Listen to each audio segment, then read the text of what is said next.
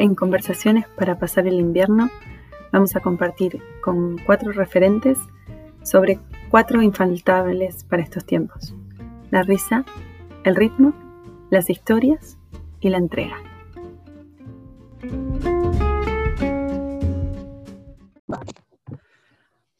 Hola Rubén, ¿cómo estás? Hola Sofi. Qué lindo. Qué bien vernos otra vez. Qué lindo, esta vuelta de la vida. Exacto, vernos y escucharnos, tal cual. Tal cual. La verdad que sí. Bueno, Rubén te presenta una sorpresa de, esta cuarentena, sí. Sorpresa. Una linda sorpresa. Sí, sí. Em, bueno, Rubén, vos decías que así de todas las múltiples facetas, presentarte como docente, como músico, ¿no? Eh, percusionista, eh, docente de teatro, de ritmo, que has dedicado toda tu vida a este tema también, eh, pero también tenés como, bueno, has sido odontólogo, un, un, montón de cosas. Pero si querés contarnos un poquito, presentate un poco más vos, que va a ser más rico. no, yo te, te decía que a veces la, mejor síntesis para mí de todas las búsquedas fue eh, centrarlo en la docencia, porque para mí es, es como muy honorable, ¿no? Todo el mm. trabajo de la docencia, porque es un, es un acto de compartir. Entonces, da lo mismo que en cada etapa, el tema es que lo que te va vibrando en cada momento lo compartas. Para mí eso es un poco el alma del docente. Por mm. eso yo decía que más allá de que uno fue viajando por distintas áreas, eh, tratando de integrarlas, eh, como la medicina, como la educación física, como la artística, la educativa. finalmente, la verdad que lo que lo que teje todo es un poco ese alma de docente que sí siento que siempre estuvo sobrevolándome y, y, daba lo mismo lo que estuviera haciendo en cada momento, por azar, porque al final a veces era por azar que uno estaba metido en alguna cosa y después pegaba un salto hacia otra. Entonces, bueno, por eso para mí está bien, que es honorable ser un, docente de, lo que sea. Totalmente. Y ahí, en ese contexto, nos conocimos un poco, ¿no? En un, ámbito educativo, por ahí para compartir cómo fue mi, nada, mi conocerte. Nos conocimos en un seminario de ecología perinatal hace dos años atrás y fue, nada, que tuve la suerte de compartirlo con, con amigas también y la realidad es que lo que pasó ahí, digo, para explicar un poco esto de lo inexplicable del ritmo, pero ahí eh, fue algo medio mágico, ¿no? Era sobre el inicio de la vida y tuvimos una, una experiencia con Rubén. ¿Vos te acordás de ese encuentro también? Sí, Pero... Mucho, mucho. Y ahí fue como un, un encuentro muy importante sobre esto del ritmo, ¿no? la invitación eh, fue muy asombrosa también, porque era una diplomatura poco común. Mm. Eh, no, creo que exista, o no, tenía referencia de que existiera una diplomatura con ese título, con, esas características y con, con, esos fines también, ¿no? Para, para acercarse a, lo perinatal. Mm. Ya, era, como un lujo decir, bueno, ¿y yo qué, voy a hacer? ¿Qué, hacemos? Eh, lo que pasa que, bueno, hay otra vez el, Dios, que es el ritmo para mí, ¿no? Eh, eh, nos, abrió a todos un, un, momento mágico y que fue, bueno, de ahora tengo, tengo el recuerdo de, haber compartido un ejercicio vinculado a, los latidos que teníamos cada uno en ese momento eh, y pasar eso al cuerpo y al espacio y ver de qué manera encontramos un punto de, latido común, ¿no? Eh, para ahí encontrarnos, si, si, no me falla la memoria. O sea que ese, ese, ejercicio, o bueno, eh, esa, esa, esa experiencia, está inspirada en, un, en, una, en una vez que yo estando, yo viví mucho tiempo en Barcelona y, y, en, un festival de verano de, internacional que había siempre en Barcelona, que era todas las artes, digamos, había danza, teatro, música, etc. Eh, estaba Barichnikov invitado, Mikhail Barichnikov, el bailarín. El bailarín. Y, él se, eh, se, puso un micrófono pegado en el centro del pecho, en el esternón. Ah. Eh, y, y, eso estaba amplificado a todo el auditorio. Y escuchabas en todo el auditorio el latido del corazón de Barichnikov, resonando. Y él empezaba a moverse tratando de mover, que, la música de, de, su latido lo llevara a crear la coreografía que en ese momento improvisaba. Claro, al empezar a moverse, sus latidos obviamente cambiaban la frecuencia, por lo tanto la música iba, teniendo su variación, la música de, su corazón, y él iba adaptando eso, y claro, cada vez le aceleraba más y llegó un momento en que él mira, mira a la máquina que estaba captando el latido diciendo, pará que no puedo más.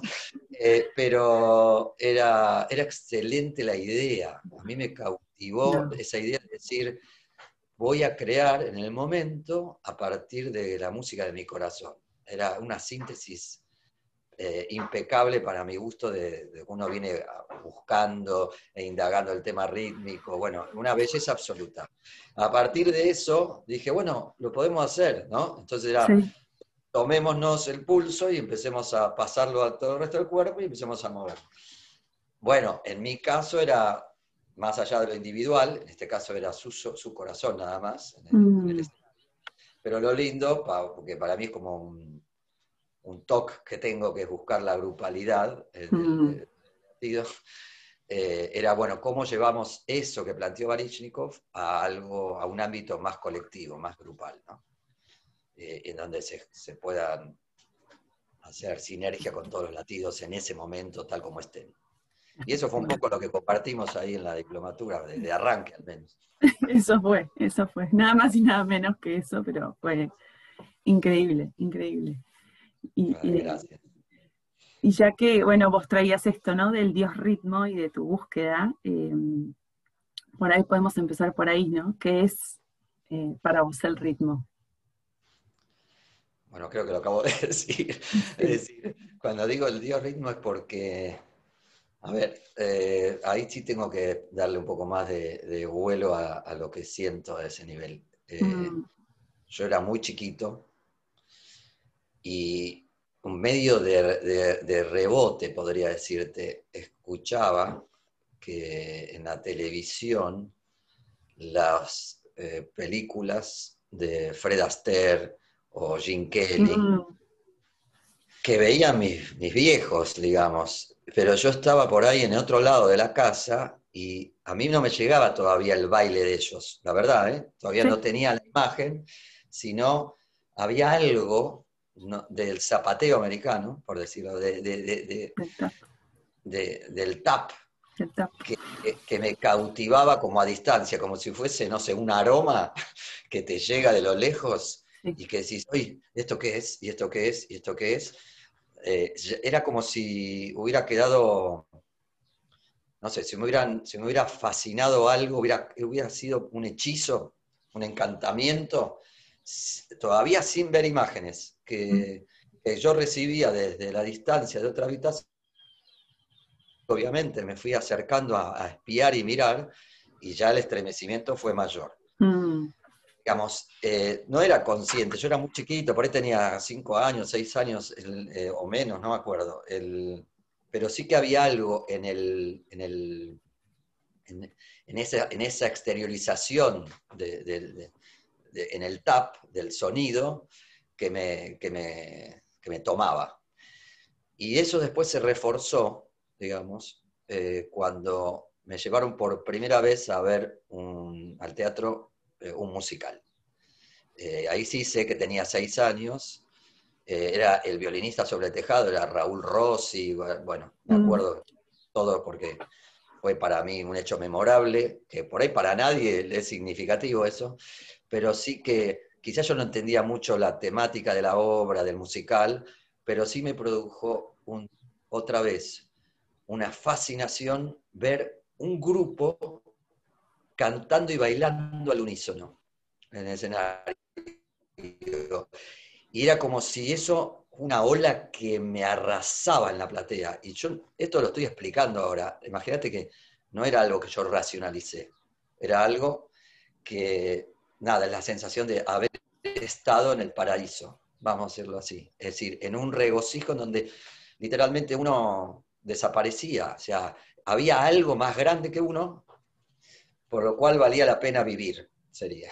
Totalmente y que no sabés qué era, porque era medio misterioso también, qué era lo que me cautivaba. Ahora yo estoy explicándote, era un grupo cantando al unísono, pero yo no estaba explicando esto que estoy, explicando. Yo era una esponja que absorbía eso y que volaba, pero sin una explicación racional. Esto es una explicación muy a posteriori.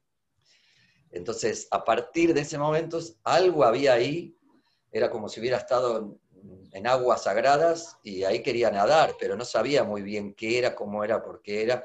Y después la vida me fue llevando, ¿no? Me fue llevando de la mano a experiencias maravillosas para seguir confirmando una y otra vez que toda la existencia, no la humana, ¿eh? no solo la humana, y no solo la terrestre, ¿sí? Eh, porque si no es muy antropocéntrico. Eh, está, está sostenida en una, en, una, vibración pulsátil, en ciclos pulsátiles, eh, espacio-tiempo, si quieres, que, que, después le pusimos el nombre de ritmo, pero, pero que a veces, incluso por haber nombrado las cosas, en muchos ámbitos se considera el ritmo como una parte de la música, no, no, no, no se, lo, se, lo, se lo concentra en eso y es como es todo tan mucho más vasto eh, que de hecho hay antropólogos maravillosos que han estudiado mucho el tema y que cuando tienen que definir lo que es la música, lo invierten al concepto. Dicen que la, que la ah. música es un reflejo sonoro de las estructuras rítmicas que ya existen en nuestro interior. Entonces, y esto lo digo rápido, pero no es tan fácil de entender. Es decir, no es que el ritmo es parte de la, parte de la música, como melodía, armonía y ritmo, sino que te lo invierten y te dicen, es el reflejo sonoro de las estructuras rítmicas, por lo tanto le dan una entidad a la vibración rítmica casi como fuente de partida de casi toda la, de toda la existencia, que después toma formas coreográficas, después toma formas sonoras, etcétera, etcétera. Después toma formas pictóricas porque también hablan de que el color, la pintura, son todas manifestaciones y cada color vibra en otra, en otra variación rítmica, por eso vemos la tonalidad, tiene un tono y un color, etcétera, etcétera, etcétera. No, no me quiero extender porque... No, no, pero es, es tal cual, es muy interesante, es como que en el fondo, bueno, y esta también la física, no solo la antropología, pero la física eh, como también va en esa dirección, ¿no? De, que, o sea, como que hay en el, en, la, en el fondo, en el núcleo de la existencia hay vibración, ¿no? Eso la física cuántica te dice finalmente hay eh, vacío y ritmo. Vacío y ritmo. Por, la, por, la, vibración que todo lo va modificando todo el tiempo. Entonces, eh, no, bueno, digamos, por eso sería entrar todavía ya en una etapa muy, muy adelantada. El, así como te decía, la, el, digamos, la cautivación por estas sustancias que empezó con el tap a lo lejos, después siguió con ese primer musical, después posiblemente siguió, obviamente porque pedí que me compraran una batería a mis padres, y, entonces estuve tocando en un grupo en la escuela primaria, pero igual no alcanzaba eso. Eh, y eh, a los 13, 14 años, ahí sí fue como la llave maestra y esto eh, te lo comparto, porque es, casi como el, portal por el cual sí, ya no hubo más dudas. Mm. Eh, yo entré en ese momento, y te diría, entré obligado, no quería, mis padres me dijeron, porque amigos míos entraban a una escuela de líderes, un club. En esa escuela de líderes eh, teníamos dos años de, preparación para después trabajar con niños. Hoy ahí tenés la docencia otra vez, ¿no? Entonces, el, una de las materias que teníamos era educación física. Y uno dice, educación física, bien, el, que nos daba la clase, la clase, la materia de educación física, era el que en ese momento, estoy hablando del año 1973, 1974 y 1975, era el vicerrector del Instituto fallecido hace muy poco, eh, gran maestro, gran, gran, gran maestro. Bueno, Mario tenía un proyecto teórico que se llamaba Proyecto Básico de Hombre, que no le dejaban manifestarlo y ponerlo en práctica en, el Instituto Nacional de Educación Física porque era medio así disruptivo.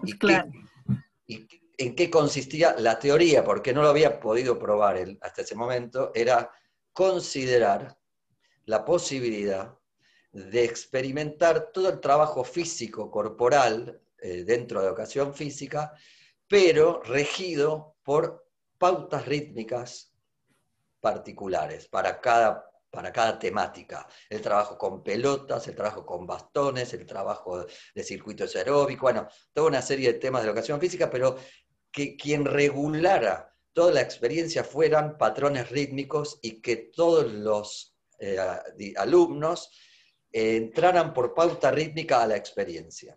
Bueno, eso no se lo dejaban hacer. Bueno, porque parte de la intuición era que el ritmo es enemigo del esfuerzo. Y toda la mm. educación física estaba planteada como un sacrificio. Qué interesante, mira. Era muy interesante. Hay que esforzarse, hay que sacrificarse, ahí está, el mérito la intuición de Mario era, si yo me meto en una especie de flujo rítmico, no tengo la noción de esfuerzo y estoy trabajando el cuerpo, ¿no? Claro, todo es más fácil, todo fluye. Todo se hace más, eh, exacto, más liviano. Y entonces, no, como no lo podía hacer ahí, el que era nuestro director de Escuela de Líderes se enteró y le dijo, ah, ¿quieres te doy para que des la materia de educación física y hazla con estos criterios, pruébalo. La única diferencia es que en lugar de darte eh, como alumno gente de edad del profesorado, yo te puedo ofrecer chicos de 13 años, 14 años, no más. Y Mario dijo, no importa, pero si esta es la oportunidad que tengo de probar esto, lo hago. Y fueron una gloria mm. Durante dos años, pero la, mayor gloria llegó, y esto sí tiene que ver con lo que venimos hablando, un día en donde Mario nos plantea lo más simple que se te pueda ocurrir. Dijo, estábamos en una, cancha de básquet al aire libre, y él dijo, yo voy a empezar a tocar mi panderito, que ni, ni siquiera era un súper sofisticado tambor ni nada, y lo único que les pido es que ustedes se muevan por todo el espacio, con todo el cuerpo a disposición, pero con la escucha altamente puesta en los golpes del tambor y en las variaciones que yo vaya haciendo esos golpes para que el cuerpo responda inmediatamente, casi junto con mi variación sobre el parche. Eh, lo estoy diciendo más complicado que lo que lo dijo él, porque por ahí él dijo, yo voy a tocar y ustedes se mueven y, a medida que cambio, ustedes cambian. Entonces, bueno, el asunto es que eso no duró cinco minutos, eso fueron más o menos 40 minutos. Y esa fue una de las experiencias más fuertes de mi vida, porque literalmente, Sofía, yo desaparecí. Es decir, todo fue una creación que uno ya dejó de controlar en el espacio, en el tiempo, el cuerpo se movía intuyendo las variaciones antes del tiempo, se te cambió la sensación, la percepción del tiempo, era el gozo absoluto de moverte sin decidir nada y siendo una unidad con todo lo que te rodeaba. Nunca había tenido hasta ese momento una experiencia tan, te diría, mística, de trance místico y con conciencia, porque no estábamos bajo ninguna sustancia alucinógena. En todo caso, era, el tambor que actuaba como corazón cambiante del ciclo dentro del espacio y todos realmente, los, éramos 40 más o menos, eh, no todos llegamos al mismo nivel de, de, trance, pero a nadie nos dejó indiferente, cosa que eso sí es importante decir. Y cuando la experiencia terminó en ese momento, yo recuerdo como hasta hoy, estábamos en una especie de círculo en la cancha y nos mm. mirábamos unos a otros y era al aire libre y uno podía le había cambiado la percepción de los colores de los árboles, era todo más nítido, tenía otra dimensión, escuchabas a lo lejos conversaciones, tenías todo amplificado y después obviamente eso se fue retirando, pero ahí te queda la certeza absoluta de que estuviste ahí, que mm. nadie te lo contó, que no lo leíste en un libro, que era el aquí ahora absoluto. insisto, esto no lo pensé en ese momento, esto te lo digo ahora, pero en ese momento era, no hacía, no hacía falta explicar ni, ni, pensar nada, era certeza absoluta de que hay una totalidad de la que uno es parte y punto. Y, y eso marcó para siempre el camino, digamos, eh, de, estar buscando eso que, que, en realidad no lo buscamos, lo encontramos, y mm. entonces, claro, cometés el error de querer ir a buscarlo y no lo encontrás. Claro. Entonces, te tiene que volver a sorprender eh, con la misma ingenuidad con la que te sorprendió la primera vez. Que me encanta esto que sí, sí, está justo esta semana estaba releyendo el libro El Gozo de, de Lowen, ¿viste? Eh, y él justamente dice esto, ¿no? Como que las dos cualidades que, que permiten eh, el gozo son la libertad y la inocencia, ¿no? Entonces esto que vos decís de la ingenuidad de encontrarse con la experiencia.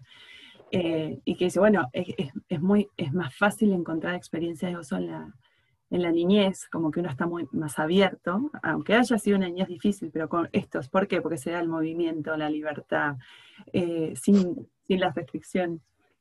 Y dice, bueno, y en realidad cuando uno es adulto, por ejemplo, a veces uno lo puede experimentar en la danza, ¿no? Como esto, esto de perderse ahí, que es lo que uno dice, bueno, soy en, una fiesta de casamiento, por ejemplo, ¿no? que me dice, ¿qué pasa con esta gente? ¿Qué, qué, pasó? ¿Qué se les soltó? ¿no? en, qué mundo entraron? ¿no? De, como la eh. música te permite, el, ritmo, que es más profundo que la música, te permite llegar a esos lugares de gozo. Ahora, lo que hay que pensar bien, porque si no, pareciera que esto está vinculado a áreas en concreto, y yo ahí quisiera ser eh, muy generoso para los que nos escuchen, de decir, el ritmo está en cada segundo de la existencia, por lo tanto, yo puedo estar eh, conversando y, estar en la totalidad, puedo estar observando una puesta de sol y estar, puedo estar barriendo la calle. Eh, digamos, hay, hay, hay, un, hay un francés que se llama André Stern, que es un, hoy tiene 49 años, pero mm. eh, él nunca fue a la escuela. su padre es un pintor eh, que tiene en París un, centro de pintura libre donde van las familias, padres manchan, tiran, como tipo mm. polo, tiran, las manchas Juegan, juegan con eso. El, padre de André, cuando André era niñito, todavía en Francia se podía no ir a la, no era obligatoria la escolarización, y a él y a su hermana pudieron no escolarizarlos porque tenían una otra, otra una intuición muy fuerte de qué pasa si a un niño Mm. se le deja eh, que mantenga el entusiasmo por el juego, no se le ah. interrumpe el juego. Y Andrés Stern es consecuencia de eso. Hoy con 50 años tiene como 5 o 6 carreras, está siendo estudiado por los neurocientíficos de todo el mundo, y es un tipo que él se define a sí mismo, soy un tipo de 49 años al que nunca se le interrumpió el juego, por eso soy un niño de 49 años que nunca perdió el entusiasmo. Y es, es, coincidente. Él, él, hizo un montón de carreras, pero espontáneamente. Ah, no hay diferencia entre jugar y aprender ahí. Entonces, entonces, ahí es donde, ahí está el ritmo, que es, te lleva al entusiasmo permanente, eh, que es muy profundo, que no es eh, una cosmética externa, estoy contento, no es ese tipo de alegría, sino que el entusiasmo es algo inspiracional que viene a partir del juego, porque cualquier niño de cualquier circunstancia, en cualquier momento, y lo he comprobado mil veces, eh, eh, si conecta con su fuente creativa, eh, la totalidad lo vuelve a tomar a él más allá de sus circunstancias, al menos durante las décimas de segundo o la hora que dure esa conexión con el plano creativo que lo llena de entusiasmo y le permite volver, vamos a poner entre comillas, a la realidad cotidiana pero con, una mirada distinta porque estuvo en otro lado también. Totalmente. Es como esta mirada en la sombra, ¿no? Y que tal cual, que no es propia de, de un aspecto, como que es una mirada, la idea es que uno se la lleve a la vida, vivir en, contacto con ese ritmo, ¿no? Hay una frase de, tu libro que me quedó también muy grabada, que es esto de, eh, en toda forma de expresión, en todas las formas de expresión, eh, hay una experiencia unificadora, ¿no?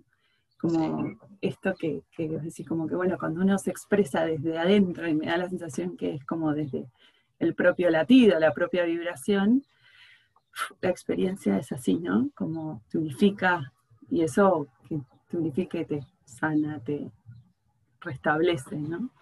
Mira, es, interesante porque cuando estamos hablando de, este tema rítmico, para poder incluso alejarlo más de lo musical, eh, incluso dando un ejemplo musical, porque lo que voy a decir eh, lo aprendí de, Daniel Barenboim, eh, que él dice que una de las grandes leyes que hay dentro de la música es que es aterradora como ley, es la precipitación del sonido hacia el silencio, mm. hacia el vacío del silencio, que irremediablemente todo sonido tiende a casi terminar eh, indefectiblemente por ley en el silencio.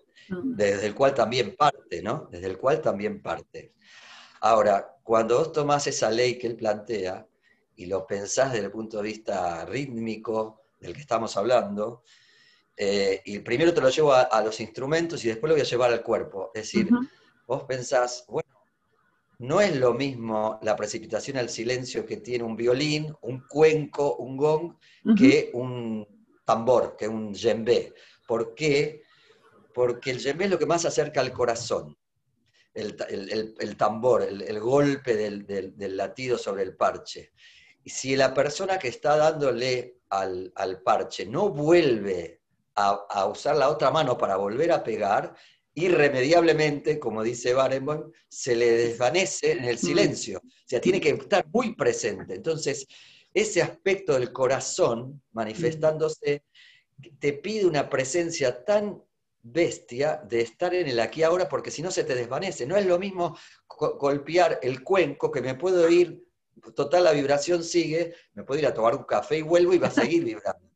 Que si lo llevas al cuerpo, casi como que el corazón es casi uno de los únicos órganos que no se puede dar el lujo de distraerse.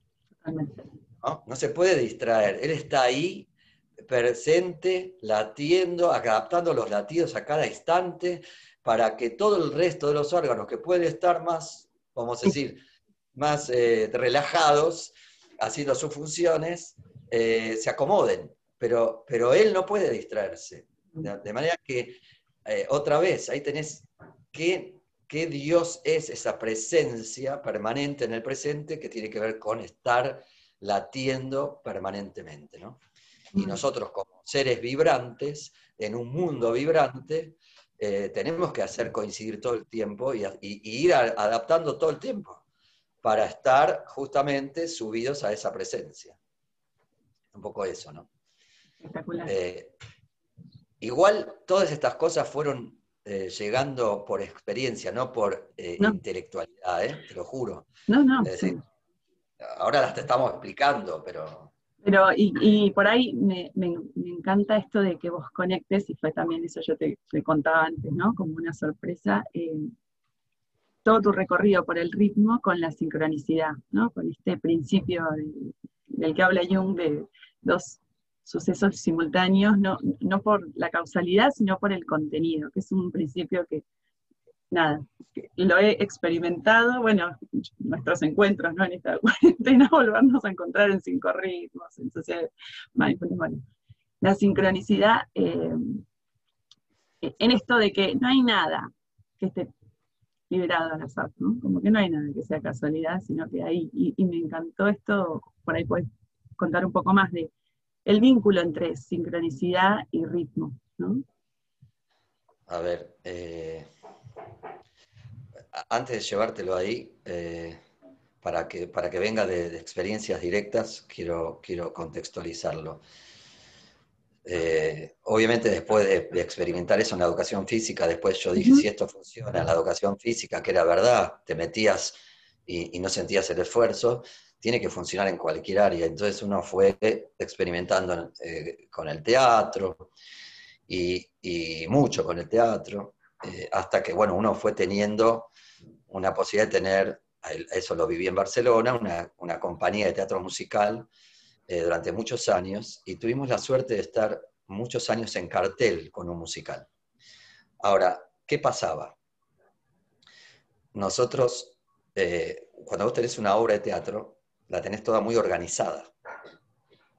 Tenés, ya se saben los textos que se van a decir, las canciones que se van a cantar, las coreografías, está, todo pautado, las luces ya están memorizadas, porque ya, ya, está todo computado por un programa informático, todo responde a algo que, si bien lo has ensayado, después queda todo ordenado, muy ordenado, casi rutinario, para después repetir día a día las funciones. Ahora, la experiencia que tuvimos, lo que pudimos aprender en la repetición de cada noche de la función, era que si nosotros no hacíamos algo urgente por, no sucumbir a la repetición, eh, corríamos el riesgo de que todo lo que habíamos creado se precipitara, eh, se desvaneciera, perdiera toda su vitalidad y se convirtiera simplemente en un acto repetitivo sin vida. Mm. Lo descubrimos no en la primera semana, porque en la primera semana todo nuestro entusiasmo era el entusiasmo de la primera semana, ¿no? que después te pasan los vínculos, o el entusiasmo del primer mes, pero después estuvimos muchos años, pero por suerte no, había que sostener. Entonces, al, al mes de funciones, que ya el público que venía era un público más genuino, no eran, no eran los amigos ni la familia, era un teatro muy grande. Empezamos a ver que era más responsabilidad nuestra mantener con vida lo que habíamos preparado y que no dependía ya de los contenidos, ni de las luces, ni de los bailes, ni de las canciones, dependía de nuestra compostura interna frente al presente. Otra vez, mm. cómo nos preparábamos antes de salir a escena para volver cada noche a sentir que era la primera vez. Y no era un acto individual, nosotros éramos más o menos 28 arriba del escenario, había que trabajar otra vez en buscar estar, entrar en sincronía entre nosotros, cada uno venía de su casa, cada uno venía con otra historia, cómo, cómo vaciábamos todo eso para ir a encontrarnos con el público y sumarlos a nuestro círculo y no dejarlos fuera. No importaba el contenido ni el mensaje de la obra, si no cuidábamos ese aspecto, eh, no pasaba nada en nuestra comunión con el público. Mm.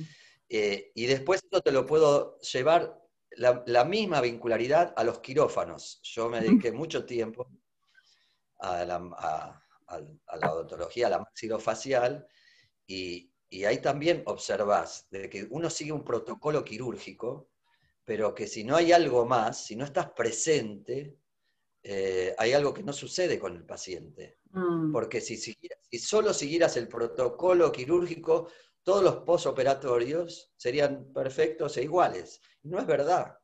Pasan infinidad de cosas a, pesar de que seguiste un protocolo y una estructura. No alcanza con esa estructura preconcebida. Hay mm. que volverla a poner vigente en cada instante. Eso es muy muy de, lo que hablábamos de la sincronía. Ahí sí llegamos a lo, que me decías. Y cuando yo escribía el libro, mm. y hay un capítulo dedicado a Jung y a la sincronicidad, ya inimaginablemente un día escribiendo me viene un, me baja una, como me baja una información de decir, espera, espera, espera, espera, la sincronicidad no es un acto milagroso como creemos, no es un acto mágico, porque el, hecho sincrónico del cosmos no me está esperando a mí de que yo me entere de que existe ese acto, que todo busca de funcionar al unísono y hacia un bien, hacia el bien común. Eh, que uno conecte de vez en cuando con esa totalidad, no quiere decir que ahí ya está la sincronía por primera vez. Ya está. ya estaba. Siempre está. Siempre está. Eh, y, ahí eh, me bajó esa, reflexión y la pude poner en el libro antes de terminarlo, porque eso se, lo, pude asociar con que siempre con la sincronía o con la sincronicidad se habla de, del término flujo, del flow. Y, que todos tenemos como una especie de, lenguaje que, usamos, que decimos, hoy esta, esta clase no fluyó, este vínculo no fluye, el día de hoy no fluye, esta conversación no fluye, todos tenemos esa, como esa pauta y también hay que revisarla. Es, es, una, es una interpretación errónea, porque mm. sí que fluye, fluye con las características de ese instante. Entonces, no está ni bien ni mal, es una mirada muy dual de que fluye o no fluye. Si uno puede eh, verlo más grande, va a entender de que la sincronía nunca deja de funcionar y que siempre hay flujo. Mm. Siempre, siempre las cosas tienen su flujo, su danza, su pauta rítmica, eh, y te diría, si uno quiere ser feliz, tiene que entrenarse mucho en intuir eh, cómo tiene que acomodar, cómo tiene que acomodar, no cómo tiene que interpretar, ¿eh? cómo tiene que acomodar rápidamente todos sus sistemas a ese flujo que acaba de cambiar y entonces ser, seguir siendo parte de, la fiesta y no separarse de él y decir, no fluye esto. Mm, sí. ¿Eh? y eso, para todos los órdenes. para todos los órdenes. Y eso, eso implica eh, atender de que eh, dentro del flujo y la sincronía, hay, y dentro del ritmo, hay ciclos. Como la luna, como, bueno, como los que ya conocemos, que son obvios, como los que no podemos percibir, pero que están. Entonces, todo cambia todo el tiempo. Entonces, eh, también hay que entender que hay algo que quizás ha cumplido su ciclo, no que dejó de fluir, sino que ha cumplido un ciclo que por ahí dura un minuto, por ahí dura 10 años, no importa. Eh, pero, y en general tenemos dificultades para percibir el final de los ciclos, no para el inicio del ciclo. Pero para, para y, y muchas veces percibimos que terminó, pero lo estiramos. lo estirás y ahí se intoxica y se cierran muy mal los ciclos que ya habían terminado y que uno no le dio, vamos a ponerle un término, honorable sepultura. Totalmente. Eh, y entonces después ahí empiezan a haber fricciones en los finales de ciclo. Y nos damos espalda en los finales de ciclo. Por ahí estoy hablando de, los vínculos, claramente, ¿no? Eh, sí, Pero el vínculo con todo, porque no es solo el vínculo de pareja, el vínculo con hijo, el vínculo con lo que quieran, sino el vínculo con proyectos. Con una tarea, tal cual, con un proyecto, con un lugar, ¿no? A veces, con un eh, sitio, por supuesto, con los espacios, con, las profesiones, con, nos linealizamos mucho, cuando en realidad vivimos en, eh, circularmente también. Sí, me, encantó esto del, libro y también para pensar, ¿no? Como esto, como si lo humano fuera más en círculo, en redondo, en movimiento, en vibración, ¿no? Y como a veces tendemos, esto que vos decías también, eh, está, está, pasada por solamente un hemisferio cerebral, ¿no? A, a, linealizarlo, a quietarlo, y ahí algo se corta, ¿no? Es como que ahí uno por ahí deja de estar en ese flujo o abierto a esta, a esta sincronía que es propia de la vida. ¿no? Eh, mira, yo aprendí mucho de, muchos viajes a México, de muchísimos, infinitos viajes a México durante muchísimos años, siguen, siguen estando, bueno, ahora no, pero siguen estando. Eh, y, y en algunos de esos viajes se producen los fenómenos estos de encontrarte con gente de las culturas mayas que uno de repente deseaba y de repente te vienen. Entonces, mm. y, ahí te empiezan a enseñar cuestiones de, la concepción del calendario. Y ahí le empezás a mirar el calendario de una manera mucho más profunda de lo que uno se hubiera imaginado y empezás a darte cuenta que el calendario no es más ni menos que un metrónomo.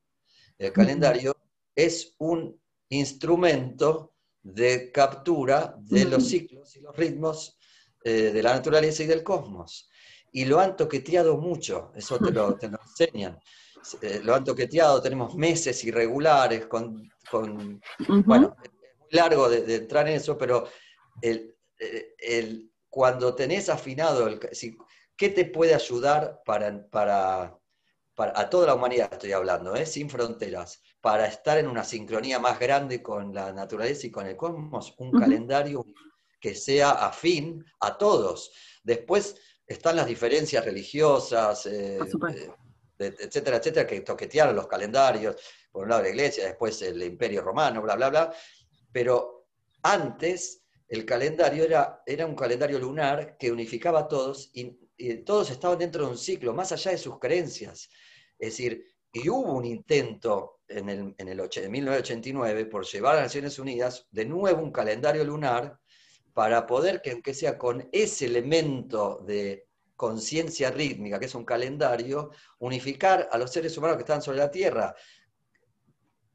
aunque sean de países diferentes, culturas diferentes, poder tener todos una misma eh, relación con lo que nos rodea igual, pero cada uno maneja otro calendario, por lo tanto estamos en circunstancias totalmente asincrónicas a ese mm. nivel.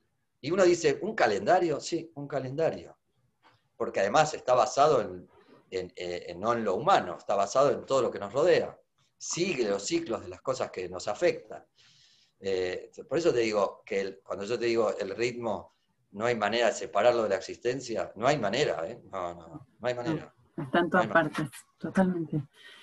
Y, además esto, como que te lleva a una visión, me acordaba de, también de, es lo que, con lo que empezabas al principio, ¿no? Como que el crecimiento es individual, pero el aprendizaje es colectivo, ¿no? Esto como que te lleva a una visión, el ritmo necesariamente más ecológica, más comunitaria, ¿no? Como que no hay un elemento eh, como, y esta semana justo será sincrónicamente como que muchas de las cosas que leí tenían que ver con esto, ¿no? Con la, la sintonía, con esta metáfora de la orquesta, ¿no? De la armonía, estas palabras que se repiten, ¿no?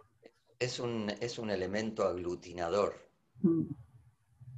Es como una sustancia invisible que aglutina. Eh, hay, otro, hay un antropólogo increíble que se llama Edward Hall, eh, que lo conoce muy poca gente, pero obviamente que en el mundo de la antropología, que está considerado el abuelo, no el padre de la PNL, porque por todos los descubrimientos que él hizo, hay muchos términos que se usan que los inventó Hall en sus investigaciones, como el, el término de la proxemia, eh, que es la relación de nosotros con el espacio, cómo nos distribuimos en el espacio. Pero lo increíble que Hall hace y descubre, y por eso lo llama The Dance of Life, la danza de la vida, porque él dice que todos, todo parte de una autosincronía interior a partir de las pautas rítmicas de dentro del cuerpo, vinculadas con las pautas rítmicas de fuera del cuerpo, y que todo eso opera fuera de la conciencia. Y, él, investiga 30 años con todas las culturas que se te ocurran, eh, tiene la suerte de estar con la comunidad de indios Hopis, que muy poca gente pudo estar con los Hopis, y él descubre ahí que los Hopis no tenían verbos ni en futuro ni en pasado, que solo los verbos los conjugaban en el presente, mm. y eh, eh, vio cómo había una civilización que vivía en el presente con todos los detalles, eh, y, veía cómo se alineaban para construir una casa o para ir a pescar, cómo necesitaban aglutinar sus conciencias en una misma pauta para poder, que eso no significa masificarse, simplemente poner el propósito eh, eh, más allá de uno mismo y para un bien común, sin perder el universo personal que cada uno tiene, solo que desarrollan un bienestar alrededor que no, no fuimos capaces nosotros, que mm revés, fragmentamos, somos más de, cerebro izquierdo.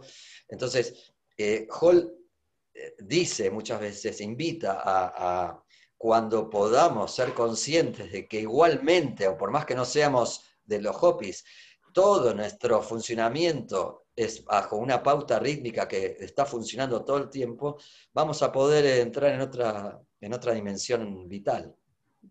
Y esto puede parecer místico, pero no es místico, ¿eh? es, absolutamente terrenal. Y, presente. Y, cotidiano. totalmente. Y, la mayoría de los sufrimientos de todo el ser humano es cuando se queda fuera de algo, cuando se siente separado. Entonces, eh, es como casi el origen del sufrimiento. Eh, que, que, hay que atravesarlo, pero y no es que no hay que sufrir, simplemente hay que ver cuál es el, qué, potencia mi, estado de, separación para ver de qué manera me regreso a una totalidad en donde eh, pueda comprender las cosas desde otro lugar. Entonces, no sé, hay, un universo ahí alrededor de esto, que por eso digo que no es la música nada más, no. ni es la percusión, ¿está bien? Que no es la percusión solo, es una parte del ritmo la percusión también. Y pienso, Rubén, en esto, ¿no? Lo que acabas de decir, la, digamos, la actualidad de lo que estás trayendo, en este cambio de ritmo que se nos dio, ¿no? En este, en este presente de pandemia, donde el ritmo cambió del mundo, ¿no? Mira, eh, cuando yo escribí el libro, después de casi 40 años de, estar probando cosas y experimentando realmente muy empíricamente y siempre por experiencia, yo soy más de hacer experiencia y después entenderlo, ¿no? Eh, sí, que, sí que hay una intuición y hay un amor, porque decir, no, no vas a hacerle mal a nadie, eh, pero hagamos experiencia y comprobemos.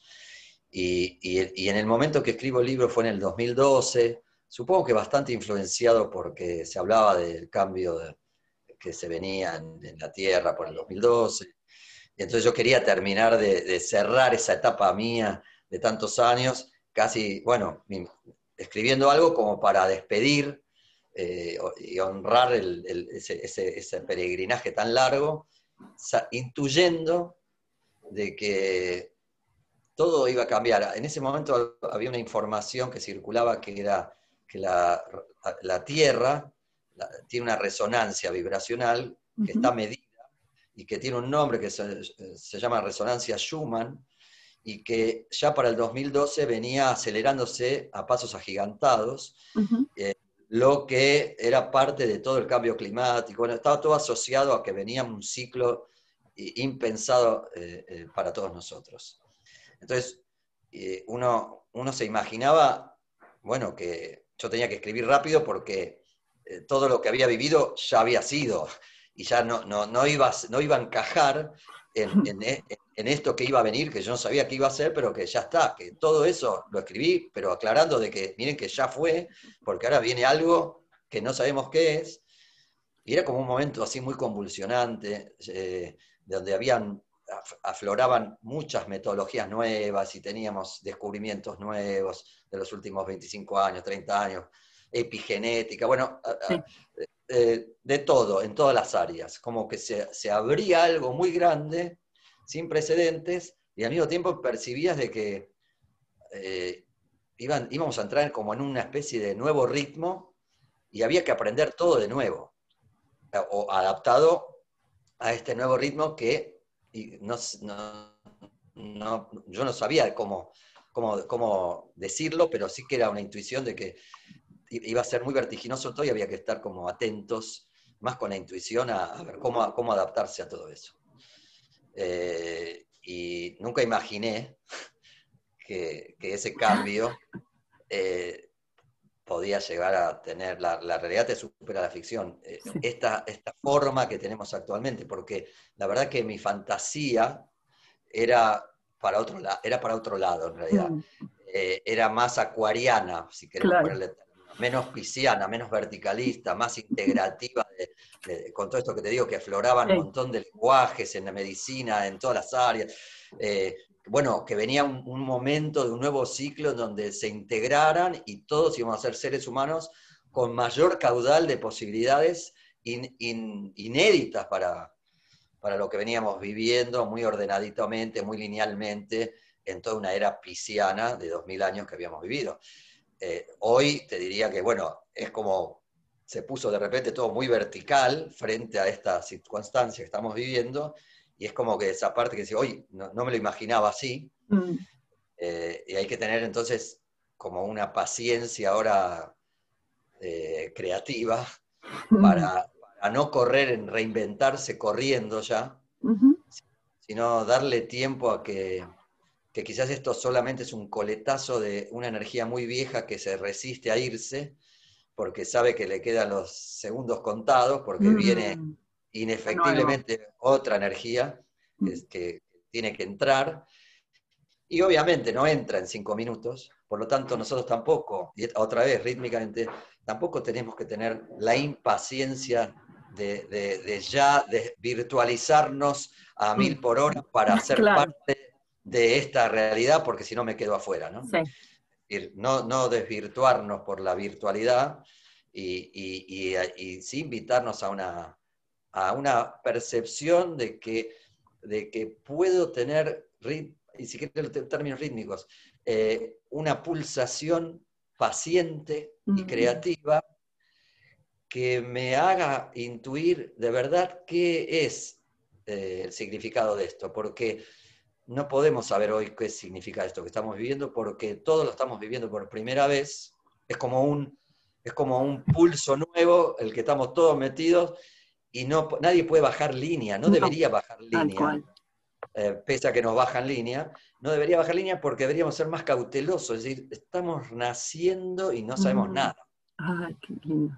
No hacer de cuenta de que sabemos cómo es, porque ya ves que eh, la información que se nos da no coincide y, hay que, por eso digo, me parece que, bueno, en, el momento que, escribí el libro, a mí me salió a escribir como una especie de, no sé si poesía o algo, al ritmo, que para mí era como, este que conocí hasta el 2012 se iba, entonces le tenía que dar una despedida. eso lo escribí en el libro me encantaría, eh, no sé qué te parece, pero me parece que no, eh, no hay mejor forma de cerrar que con esa poesía. Em, de la que de la de, está en el libro al final. La de querido ritmo, sí. Em, mientras si la eh, tenés por ahí. busco en el libro. Yo te agradezco tanto porque me quedaría, no sé, horas, pero no hay muchas más palabras, que gracias, y me encantaría cerrar con eso porque está, está todo ahí, me parece. Bueno, acá, acá lo tengo. Ay, mira, estoy leyendo lo que ponía, eh, algo que ponía antes de poner esa poesía. Eh, me, acuerdo que en esa época habían surgido hasta bancas, eh, sistemas bancarios éticos, se aparecía todo un cambio increíble. y yo decía, no pinta nada mal, porque se hablaba de que iba a ser apocalíptico, ni mucho menos apocalíptico, ¿no? Y que había las culturas de, Mesoamérica ya hablaban de que por fin el águila, el cóndor y el quetzal volvían a volar juntos y que, los, y que el Himalaya como centro energético le daba lugar a la cordillera de los Andes, que América iba a tener como un, lugar eh, especial en este nuevo cambio de ciclo. Eso es lo que yo me imaginaba. Pero bueno, y Cierro diciendo, querido y amado ritmo, te viene cambiando el latido. Somos testigos conscientes e inconscientes de tu enorme variación. Intentamos hacer de todo para fundirnos en ti. A veces lo hemos conseguido. Y como siempre, se produce algo misterioso que nos vuelve a distanciar y nos retira de semejante unión contigo. No nos das respiro. Y al mismo tiempo no hay por qué recibirlo. Pero hay días en que estás irreconocible. Por lo tanto, nuestra danza es tan atrayente como aterradora. No tenemos alternativa de abandonar la danza, eso jamás. Tu cambio es descomunal y pide algo, no habitual de nuestra parte para captarte.